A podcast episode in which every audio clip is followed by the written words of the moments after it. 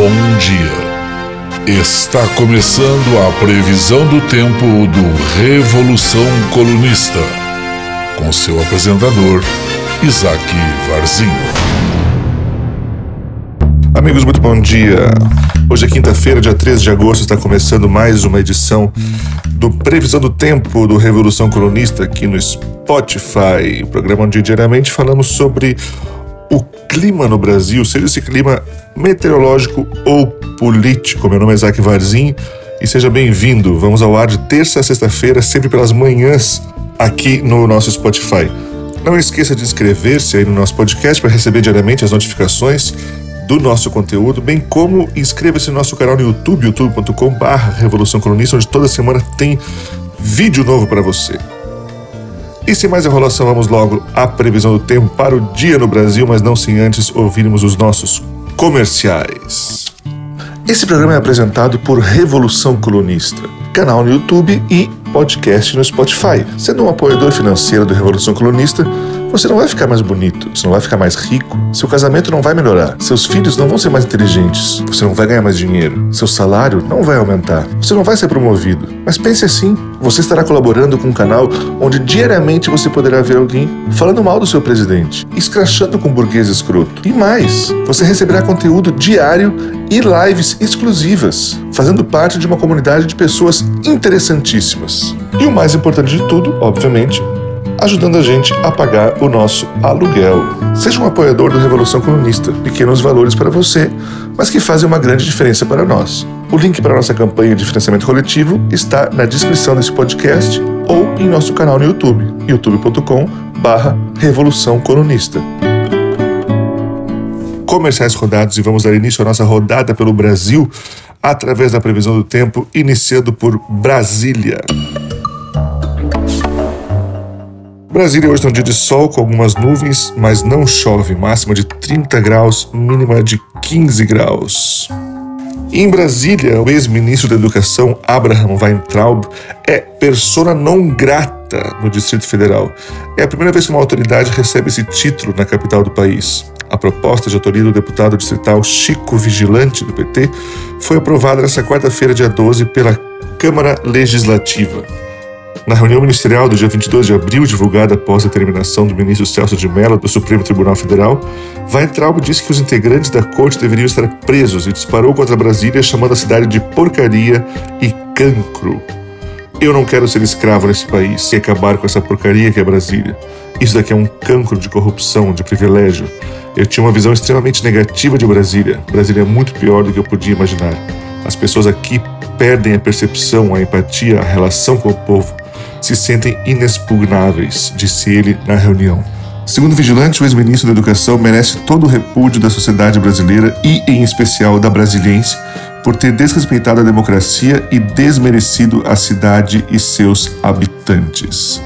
Você pode falar mal, você pode reclamar, você pode dizer o que você quiser de Abraham Weintraub, mas uma coisa que temos que reconhecer o seu mérito é na conquista dessa difícil missão, desse difícil objetivo muito bem atingido por ele, que é o de ser odiado por todos os lugares por onde passa. Vai entrar agora a pessoa não grata em Brasília, mas eu levo fé que deve ser pessoa não grata até na casa da sua mãe. Ele que teve que fugir do Brasil para escapar da justiça, conseguiu um emprego no Banco Mundial por indicação de Bolsonaro os funcionários do Banco Mundial não queriam que ele trabalhasse lá, ou seja, ele também já era pessoa não grata no emprego onde ele nem tinha começado a trabalhar ainda, mas tiveram que engolir o funcionário novo, já que tinha indicação do presidente brasileiro.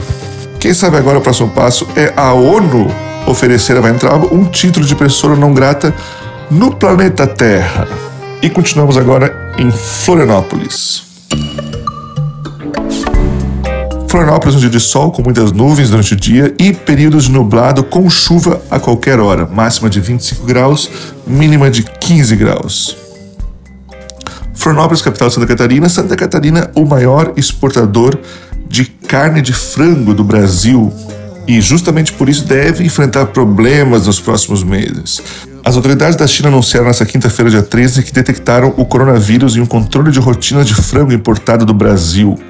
O vírus estava presente em amostras coletadas na terça-feira de asas de frango congeladas brasileiras, informou em comunicado a prefeitura de Shenzhen, cidade perto de Hong Kong. As autoridades chinesas informaram que submeteram imediatamente a exames de diagnóstico as pessoas que tiveram contato com os produtos contaminados, assim como seus parentes. Todos os testes apresentaram resultado negativo, segundo o comunicado. A contaminação de frango brasileiro pode provocar uma nova queda das exportações brasileiras para a China. O Brasil, maior produtor mundial de carne de frango, era até 2017 o principal fornecedor de frango congelado para a China, por um valor que se aproximava de 1 bilhão por ano e um volume que representava quase 85% das importações do gigante asiático. Nos últimos anos, o país perdeu parte do mercado para Tailândia, Argentina e Chile, de acordo com a consultoria especializada Zian. E o Brasil se assemelha cada vez mais àquela imagem do leproso bíblico, cara que ninguém quer deixar chegar perto. Diversos países já estão impedindo brasileiros de entrar no país, considerando que o brasileiro é um ser imundo que pode estar carregando o coronavírus, já que nesse país não existe nenhum tipo de controle, nenhum tipo de cuidado, e a entrada de brasileiros em outros países pode representar a entrada do vírus. E o próximo passo agora é que as importações comecem a cair, já que elas podem também levar o nosso querido vírus, coronavírus, que chegou para ficar nesse país. E ainda tem gente no Brasil que quer falar mal da vacina chinesa. Ô, oh, meu amigo, ninguém mais quer comer nem tua carne, rapá. Vai criar vergonha nessa cara, vai. E vamos agora para Ceilândia. Ceilândia tem um dia de sol com algumas nuvens, mas não chove. Máxima de 30 graus, mínima de 15 graus. E essa altura você deve saber já que faleceu nessa quarta-feira a avó de Michele Bolsonaro. Essa senhora que vivia em uma favela de Ceilândia, morando ao lado de esgoto a céu aberto, completamente abandonada pela família, recentemente foi encontrada desmaiada pelo chão e socorrida por populares que a levaram para o hospital. Lá ela foi diagnosticada com coronavírus, ficou entubada por um tempo, depois saiu da intubação, depois voltou a ser entubada e ontem morreu. Talvez a avó de Michele Bolsonaro represente mais do que ninguém o real cuidado que a, o governo Bolsonaro tem pela família brasileira, como eles gostam de dizer, já que a própria avó foi deixada à própria sorte para morrer. Não fosse pela ajuda de pessoas estranhas na rua, teria morrido na sarjeta. E nessa quarta-feira, dia 12, a primeira-dama discutiu com seu primo, Eduardo de Castro, nas redes sociais. Eduardo publicou stories no Instagram afirmando que ela não teria ajudado a parente. Obrigada por você não ter feito absolutamente nada por nossa avó. Tanto poder, tanta influência e por vergonha, sim, vergonha, não ajudou seu próprio sangue. Você ajuda tantas pessoas, participa de tantos projetos para ajudar os outros e sua própria família você vira as costas. Triste ver quem você se tornou. Não reconhecemos mais você, escreveu ele. Horas depois, o jovem expôs um print de uma conversa com Michelle, que mostra ela respondendo às acusações e afirmando que vai processá-lo por conta das publicações, além de chamá-lo de cretino e falso. Vou te processar por essa postagem. Acho melhor você rever sua postura em relação a essa postagem. Deixe de ser cretino, você não é o rico da internet? Cuidado com suas postagens, seu moleque. Você nem gostava da avó, seu falso, seu merda. Cuidado. Teria dito a primeira dama nos prints publicados pelo primo. E esse é o Casos de Família versão bolsonarista, ao vivo pela internet. Você que gosta de uma fofoca familiar, de tretas que envolvam questões pessoais de família, de criminosos, de gangsters. Não saia da internet nos próximos dias porque a coisa deve ficar feia. Aliás, Eduardo, primo de Michele Bolsonaro, nos próximos dias é indicado que, além de usar máscara para sair para a rua, de usar álcool gel, de manter um distanciamento social, que passe a usar colete à prova de balas. E vamos agora para São Paulo.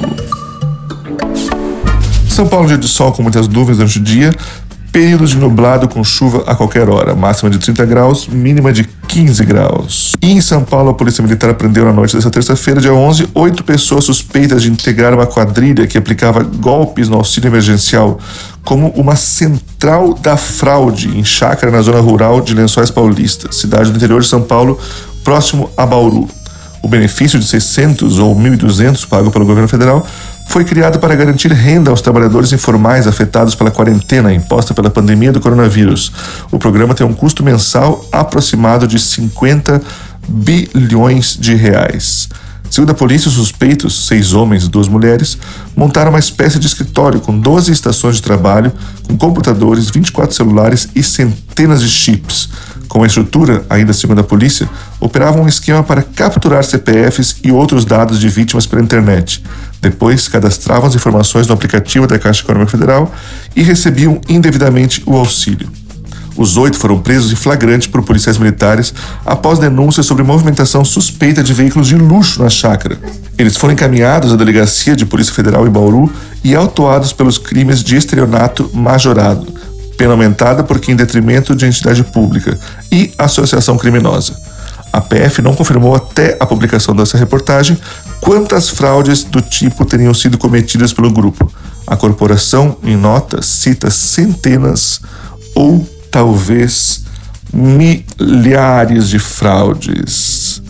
Você que comeu não conseguiu ajuda do governo, pelo visto é mais fácil através de um golpe do que fazendo pelas formas corretas. A Paula Ferido, minha esposa, por exemplo, não teve sua, a sua ajuda autorizada porque, segundo o governo, há quatro anos atrás, o seu imposto de renda mostrava um faturamento maior do que o que era aprovado. Há quatro anos atrás, meu Deus do céu, em quatro anos nesse Brasil, você pode passar de um milionário para um morador de rua. Mas pelo menos fico feliz que algumas pessoas estavam conseguindo utilizar esse, essa ajuda do governo, pena que eram criminosos. E ficamos por aqui com o nosso programa do dia. Muito obrigado pela sua audiência. Voltamos amanhã. Esse programa vai ao ar de terça a sexta-feira pelas manhãs no Spotify do Revolução Colunista. Muito obrigado pela sua audiência. Nos vemos amanhã.